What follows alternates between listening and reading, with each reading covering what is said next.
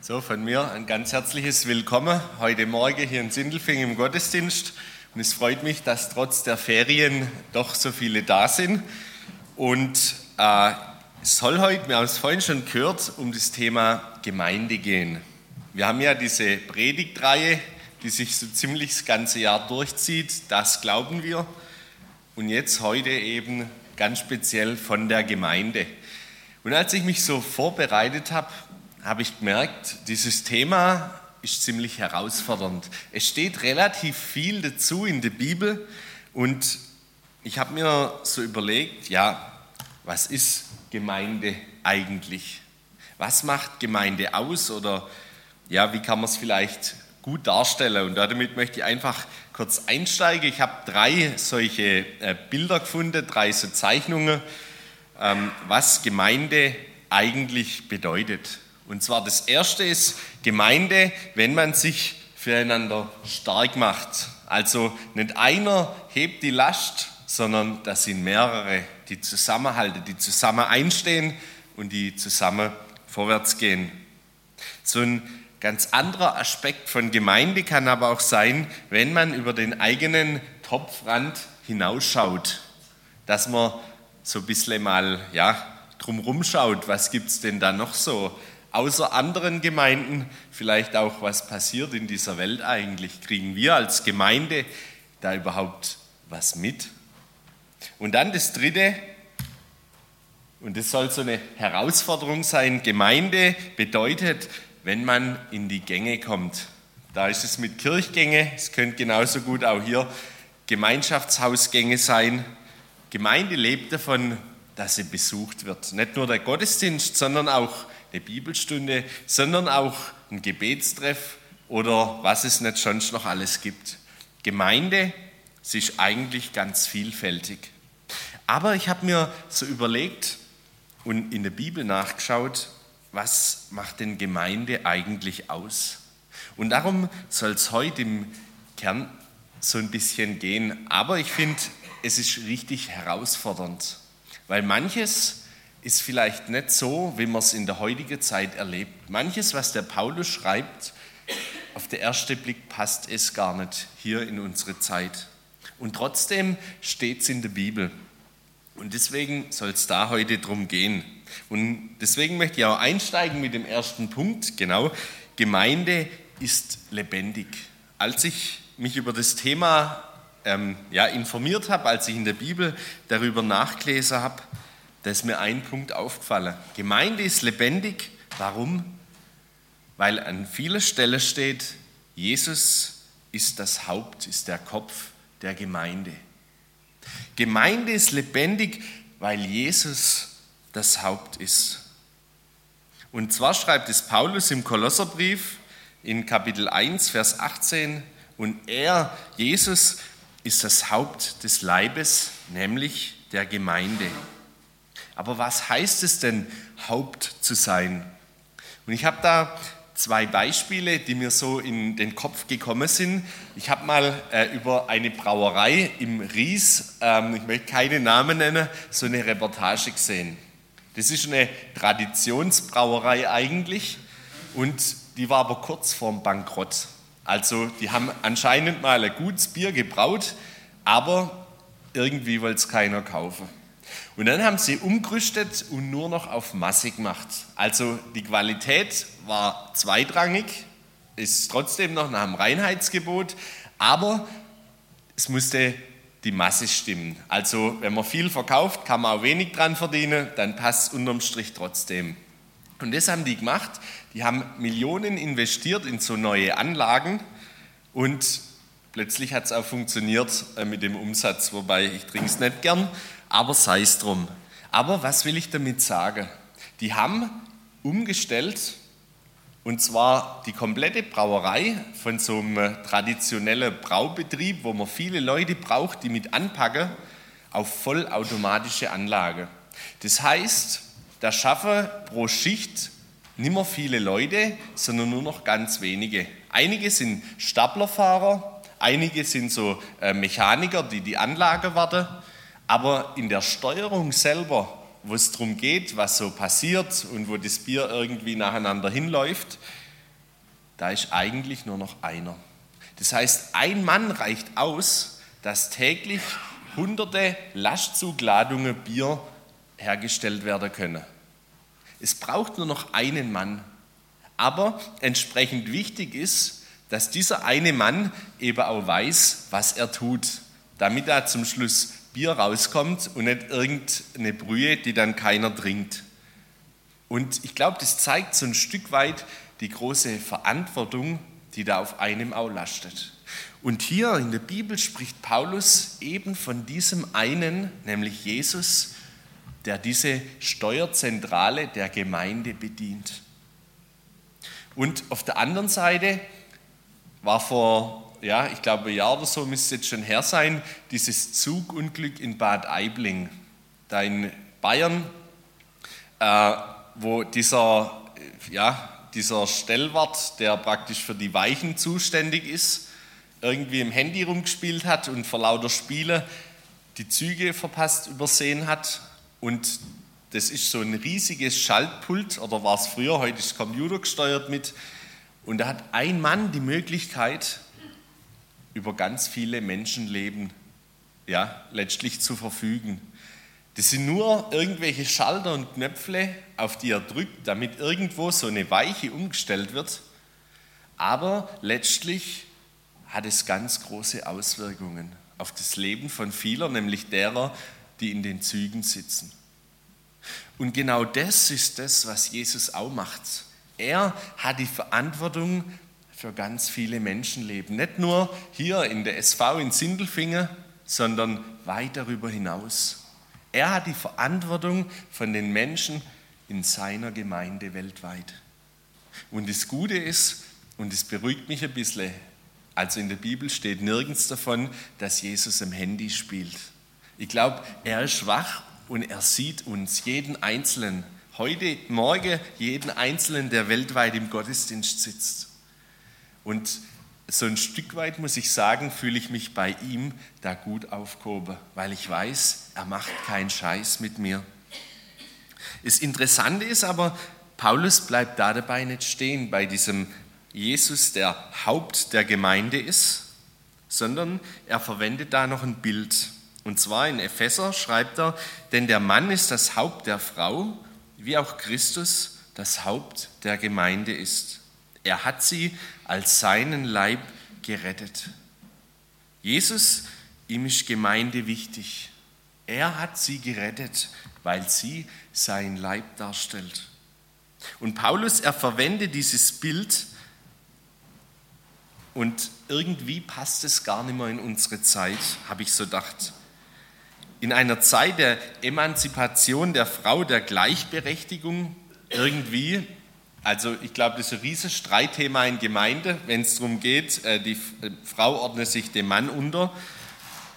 Aber Paulus, er schreibt es in der Bibel schwarz auf weiß, weil Jesus das Haupt ist. Er hat sie gerettet, er ist der Gründer der Gemeinde und ohne seine Gnadentat gäbe es Gemeinde nicht. Das heißt, er hat uns als Gemeinde, er hat dich zu seinem Leib, zu seinem Tempel gemacht. Und ich frage mich manchmal, ja, wie ist es denn bei uns? Ich meine, ich kann nur für Dagersheim sprechen, aber wie ist es denn hier in Sindelfingen in der Gemeinde? Geht es um Jesus? Ist Jesus das Zentrum, um das sich Gemeinde dreht, weil er das Haupt, diese Steuerzentrale ist. Und dort, wo es bei uns in der Gemeinde nimmer um Jesus geht, ich glaube, da ist die zwangsweise logische Folge, dass der Leib stirbt. Ich weiß nicht, wer von euch schon mal Hühner geschlachtet hat, vielleicht eher die Älteren. Ähm, ich war da mal dabei bei meiner Oma und zwar wird da also ich will es jetzt nicht detailliert ausführen, aber ein bisschen muss ich schon sagen, die werden in so einen Trichter gesteckt und dann wird der Kopf abgeschnitten. Und für mich ist das prägend, ich war damals ein kleiner Kerle, da nimmt meine Oma dieses Huhn und drückt es, also so fest zusammen. Und irgendwie ist es dann doch abgewitscht, also ohne Kopf. Und dann fliegt es da durch den Hof. Und es verteilt, also es flattert richtig, irgendwie die Nerven arbeiten noch. Und überall äh, spritzt Blut. Und das ist jetzt zwar ein bisschen eklig, das gebe ich zu, aber ich glaube, das ist ganz arg sinnbildlich für das, was es heißt, Gemeinde, wo es nicht mehr um Jesus geht. Gemeinde, die so ein Stück weit flattert, aber wo das Haupt, die Steuerzentrale fehlt. Und ich wünsche mir auch für euch in Sindelfingen, bei all den Themen, die immer wieder auch anstehen, wo es vielleicht auch manchmal richtig reibt und Meinungsverschiedenheiten gibt. Ich wünsche euch, dass Jesus bei euch das Haupt bleibt. Denkt dran, ein Huhn ohne Kopf, es flattert noch ein bisschen, aber letztlich ist es tot. Und ich glaube, es gibt gerade auch in Deutschland ganz viele Kirchen und Gemeinden, wo eben genau das ein Problem ist. Und wo es noch irgendwie flattert und sogar Menschen kommen, aber wo das Wesentliche verloren ist. Das Zweite, und damit möchte ich nochmal auf dieses äh, Bild von Mann und Frau gehen. Gemeinde, sie lebt von Unterordnung. Und Unterordnung, das ist wieder so ein Unwort. Vor allem als junger Kerle, als Kind, wenn man in der Schule ist, man sollte sich den Lehrer unterordnen. Also ich weiß nicht, das wird heute nicht besser sein wie damals in meiner Zeit, aber es fällt sich doch schwer. In einer Zeit, wo jeder sich selber verwirklicht, wo jeder seinen Mann und seine Frau stehen soll. Und ich habe mir sagen lassen, früher, wenn die Eltern zum Elternabend gegangen sind, da waren die Kinder, also mir ging es auch so, zu Hause und haben gebibbert, dass es keinen Ärger gibt danach, wenn man wieder was angestellt hat. Und heute ist es anscheinend so, dass nicht die Kinder dann eins auf den Deckel kriegen, sondern eher die Lehrer. Also ich weiß nicht, wer Lehrer ist, aber so viel zum Thema Unterordnung. Der Lehrer, er hat Sagen oder auch vielleicht nimmer. Und in Epheser schreibt der Paulus, wie nun die Gemeinde sich Christus unterordnet, so sollen sich auch die Frauen ihren Männern unterordnen in allen Dingen. Und das ist, glaube ich, nochmal so ein bisschen ein Thema für sich, wer sich wem unterordnet in der Ehe und so weiter. Da will ich gar nicht drauf eingehen. Da könnt ihr gerne nachher drüber diskutieren oder mich steinigen. Aber dieses Bild, es zeigt letztlich, dass wir uns als Gemeinde gemeinsam Jesus unterordnen sollen. Dass es nimmer um meine, um unsere Belange geht in erster Linie in die Gemeinde, um unseren Egoismus, ob jetzt eine Wand rot oder grün gestrichen wird, ob jetzt die Musik so oder so zu sein hat, sondern es geht nicht um uns.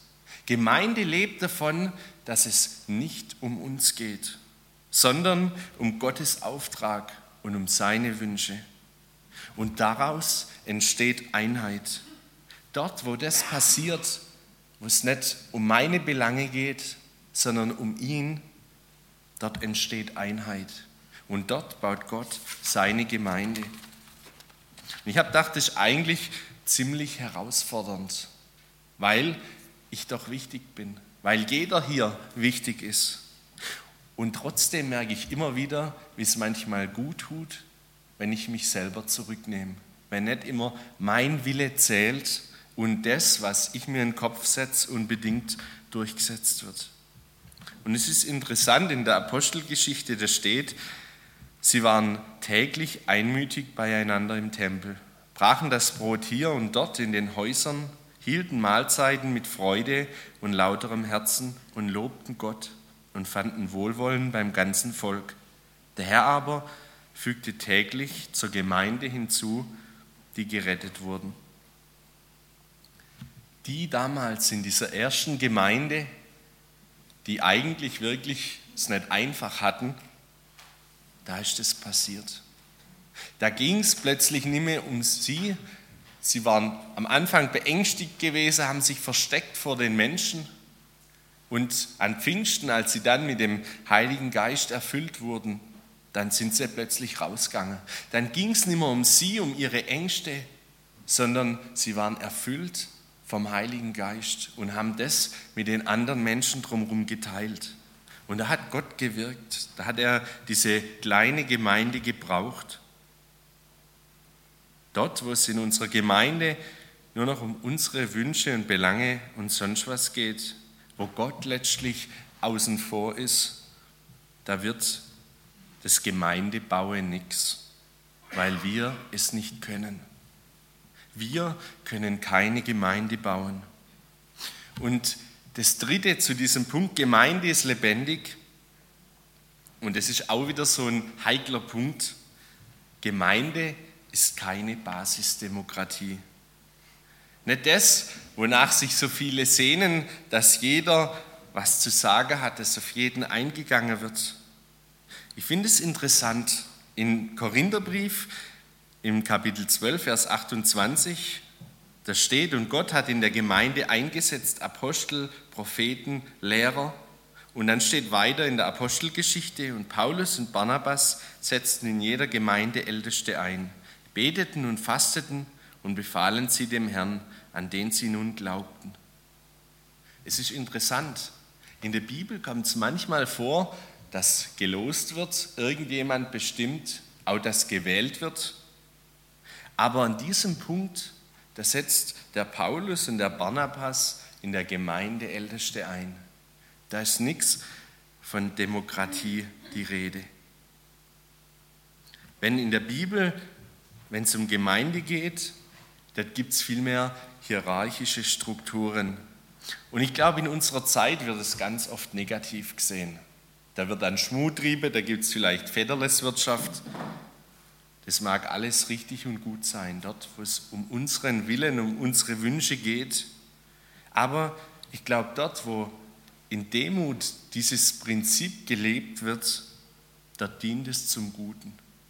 Dass ein Paar, die vielleicht auch an diesem Ding begabt sind, eine Gabe dafür haben, Menschen und ihre Gaben zu sehen und diese an die richtigen Plätze zu bringen.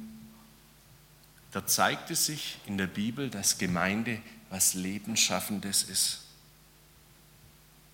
Und Jesus, er ist das beste Beispiel dafür. Er hat vorgelebt, was es heißt, das Haupt der Gemeinde zu sein. Das war nicht so ein Sklaventreiber, der irgendwie seine Leute zusammengesucht hat und dann guckt hat, dass der Lade läuft, dass die Leute nachlaufen. Er hat Verantwortung und er hat Herrschaft ganz anders gelebt, wie es heute zum Beispiel in der Wirtschaft gelebt wird. Und da gibt es ja diese Pyramide, oben ist der Chef und unten sind, äh, unten sind die Praktikanten und dazwischen gibt es einen Haufen ähm, Ebenen. Aber bei Jesus ist diese Pyramide andersrum. Jesus, er ist der, der ganz unten ist. Er ist der, obwohl er das Haupt, der Kopf ist, er ist der, der die Füße wäscht. Und das ist ein Bild von Gemeinde, ich glaube, wie es ein biblisch gelebtes Bild ist. Und ich glaube, das ist eine Herausforderung, vielleicht auch ganz speziell für einen Leitungskreis hier. Wird hier in dieser Gemeinde so Leitung gelebt? Jesus, er hat die Füße gewaschen. Er ist die zweite und die dritte Meile mitgegangen. Und dann hat er aber auch Entscheidungen getroffen, die manchmal ganz unspektakulär waren. Und da habe ich mich so gefragt, akzeptierst du in der Gemeinde eine Leitung selbst dann, wenn sie Entscheidungen trifft, die dir widerstreben, die deinem Denken widerstreben? Wenn die Leitung macht, was ich will, wenn sie die Entscheidungen trifft, die ich gern hätte, dann fällt es mir ja nicht schwer, ihr zuzustimmen, hinter ihr zu stehen. Aber wie ist es, und zum Glück habe ich keinen Einblick in die Sindelfinger Gemeinde, wie ist es, wenn der Leitungskreis Entscheidungen trifft, die mir nicht passen? Kann ich dann als ein Mitglied trotzdem dahinter stehen? Und ich glaube, das ist die große Herausforderung. Eine Herausforderung für jeden Einzelnen von uns.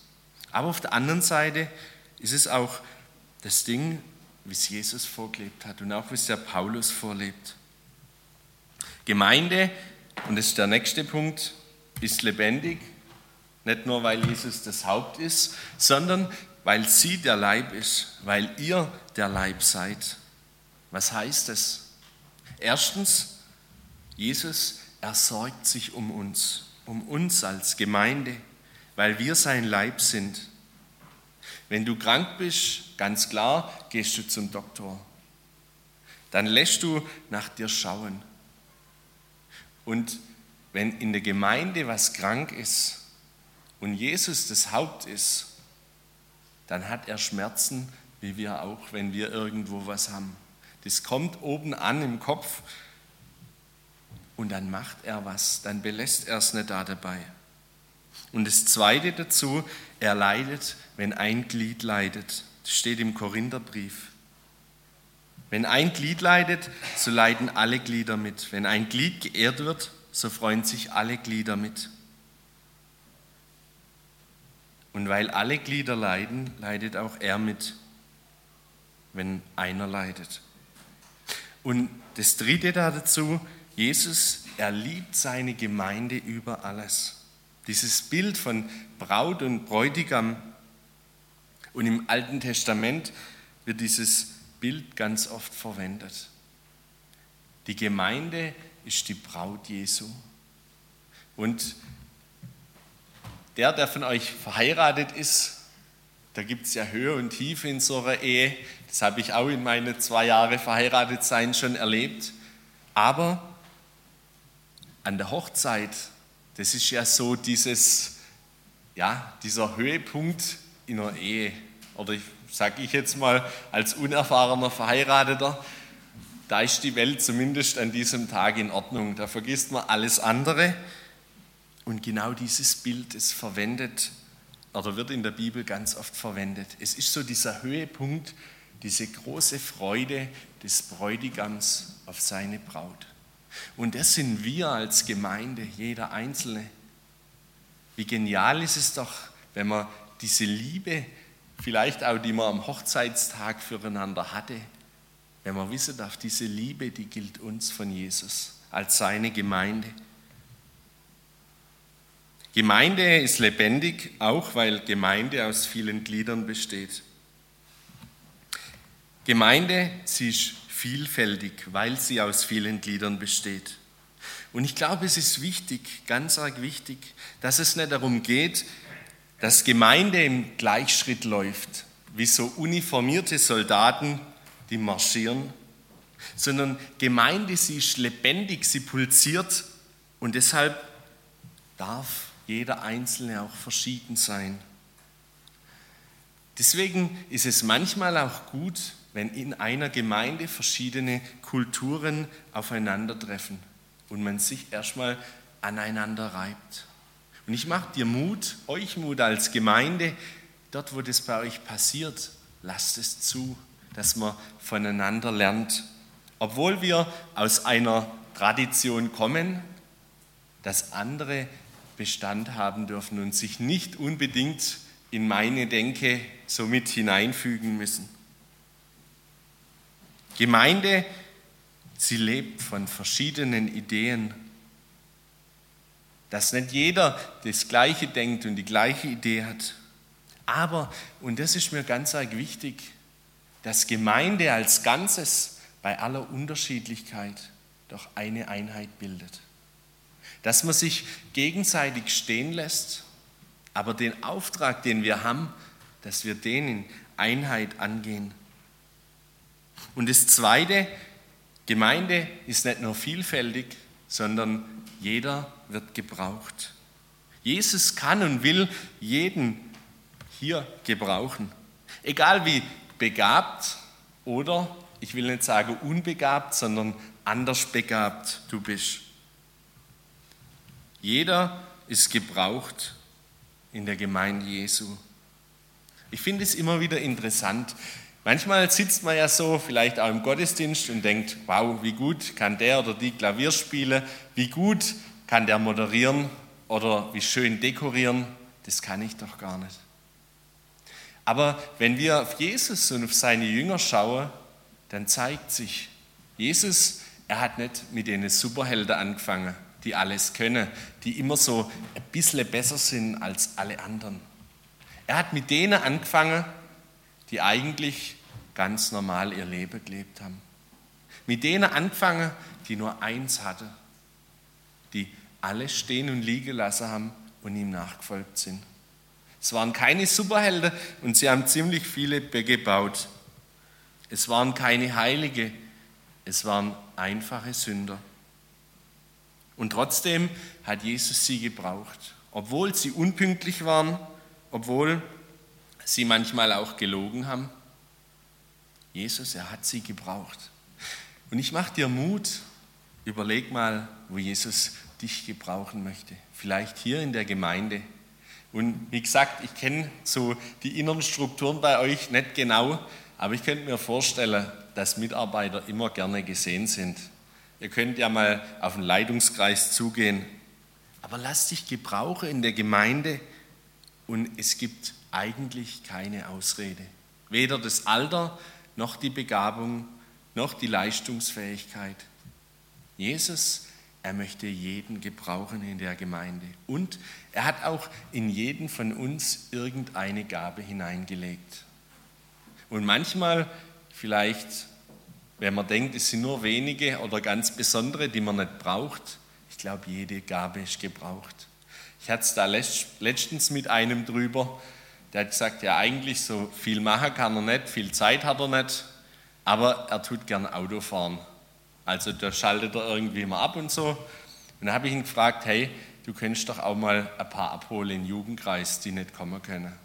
Und irgendwie, das hat er dann auch gern gemacht. Also es gibt, glaube ich, keine Gabe, aber niemand, der keine Gabe hat, den Gott nicht gebrauchen kann.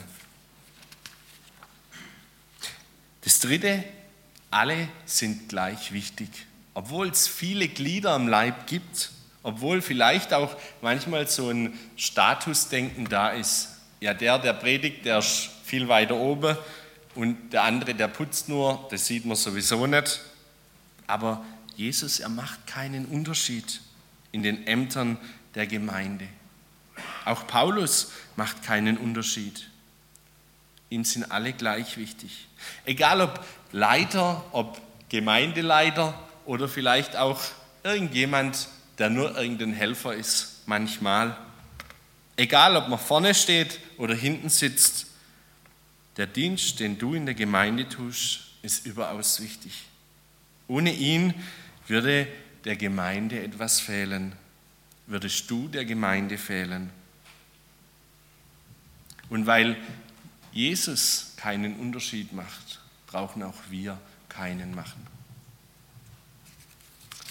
So, und dann komme ich zu dem nächsten Punkt. Gemeinde ist bedrängt. Als ich in der Bibel nachgeschaut habe, dort ist es ganz oft gekommen. Da schreibt der Paulus ganz viel davon über Bedrängnis in der Gemeinde. Und zwar zum einen Bedrängnis von innen, zum Beispiel durch Spaltung. Wenn, und das ist so dieser Punkt, wenn wir nicht mehr eines Sinnes sind. Das bedrängt Gemeinde, das ist eine große Gefahr, wenn jeder nur noch nach sich selber schaut, seine Meinung durchdrücken will und wenn es nur in Kleinigkeiten ist. Aber das hat Sprengkraft, dass Gemeinde kaputt geht. Das Zweite, so ähnlich durch Egoismus, wenn es nur noch, wie vorhin schon gesagt, um mich geht. Und das Dritte, durch Machtmissbrauch. Im ersten Petrusbrief steht da, ihr Älteste weide die Herde Gottes nicht als solche, die über die Gemeinden herrschen, sondern als Vorbilder der Herde. Es ist so diese Pyramide, die ich vorhin äh, erklärt habe, die auf dem Kopf steht. Gemeindeleitung heißt nicht, ich soll die Macht missbrauchen und tun, was ich will, sondern so wie Jesus Gemeinde gelebt hat, in Demut, im Dienen. Gemeinde ist aber auch bedrängt von außen. So wie vorhin diese Maus durch die Katze. Gemeinde ist bedrängt mehr denn je durch Verfolgung.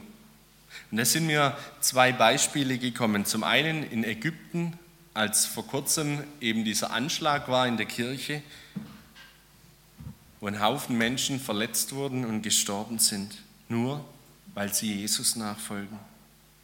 Und dann aber auch, und manchmal denkt man ja, ja, das ist so weit weg, Ägypten.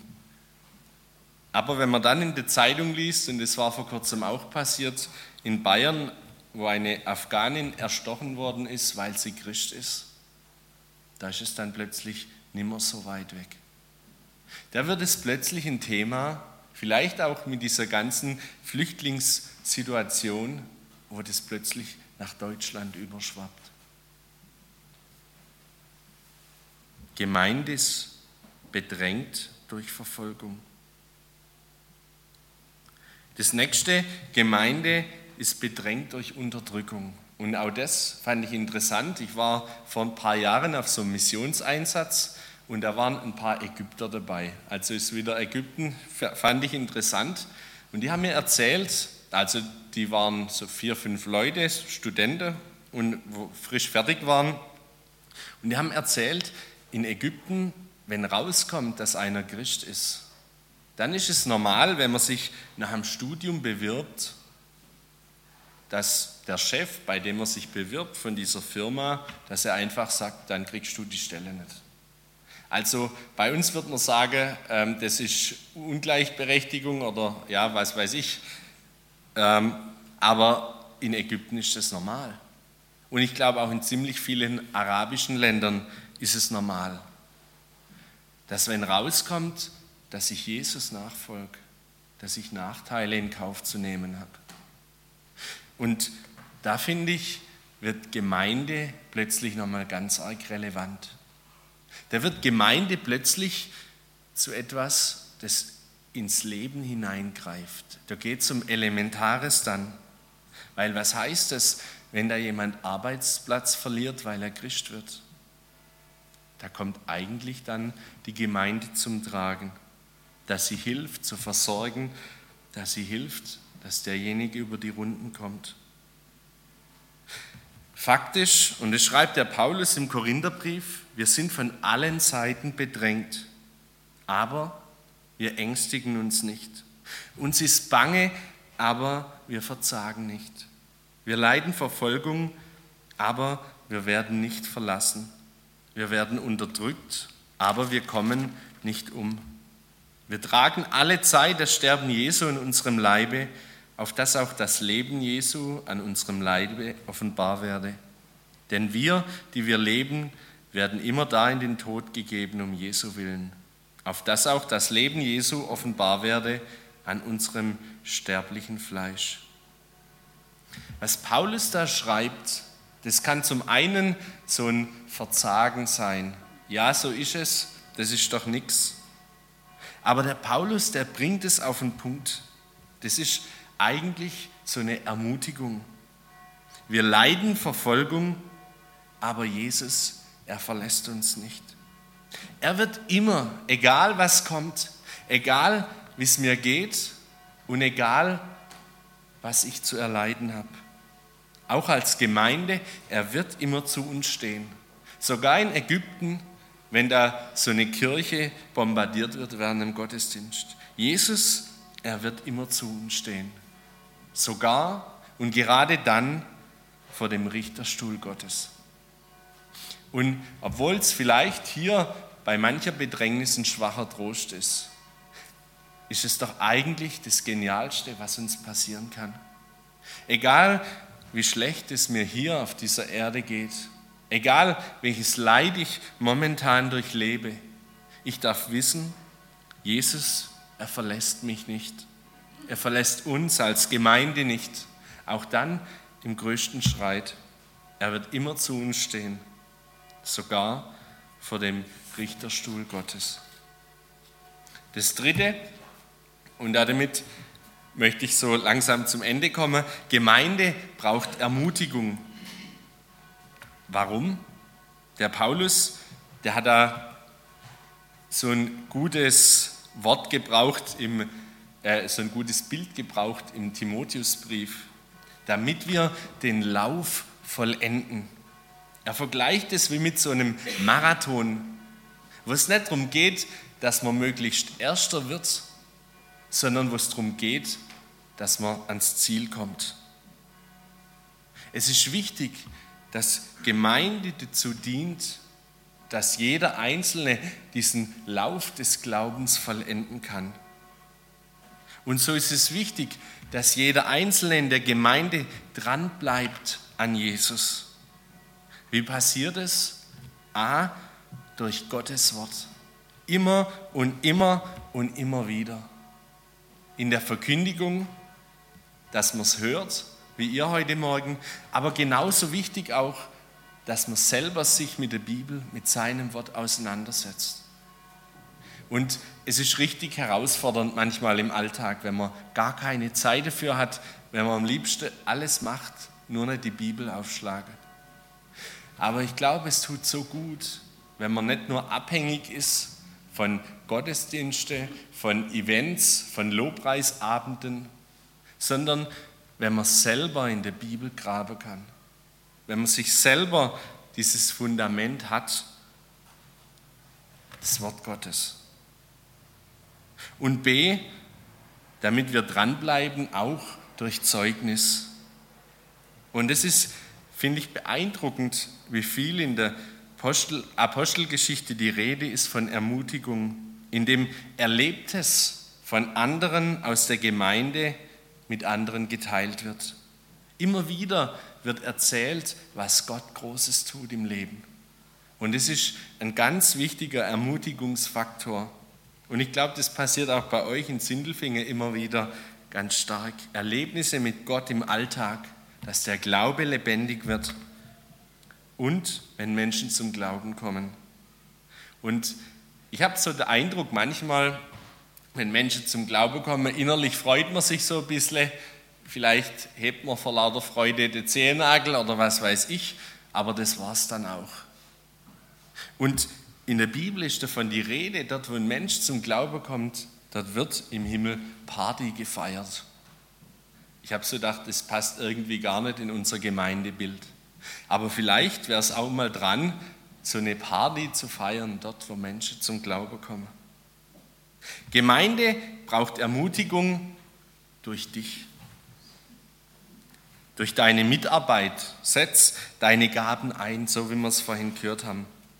Und da die Frage, arbeitest du in der Gemeinde mit? Ich glaube, die Gemeinde, sie kann deine Gabe gebrauchen.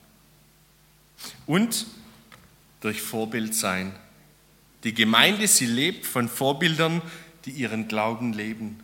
Und zwar nicht aus dem Zwang heraus, ich muss jetzt Vorbild sein, sondern indem sie sich auf das Haupt ausrichten. Indem ich mich durch ihn, durch das Haupt verändern lasse, bringt er durch mich Frucht. Das hat er verheißen. Und ich möchte schließen, nachdem wir jetzt viel gehört haben, mit einem Zitat von Dietrich Bonhoeffer. Und das ist was, wo ich gedacht habe, das trifft es auf den Punkt. Kein Mensch baut die Kirche, sondern Christus allein.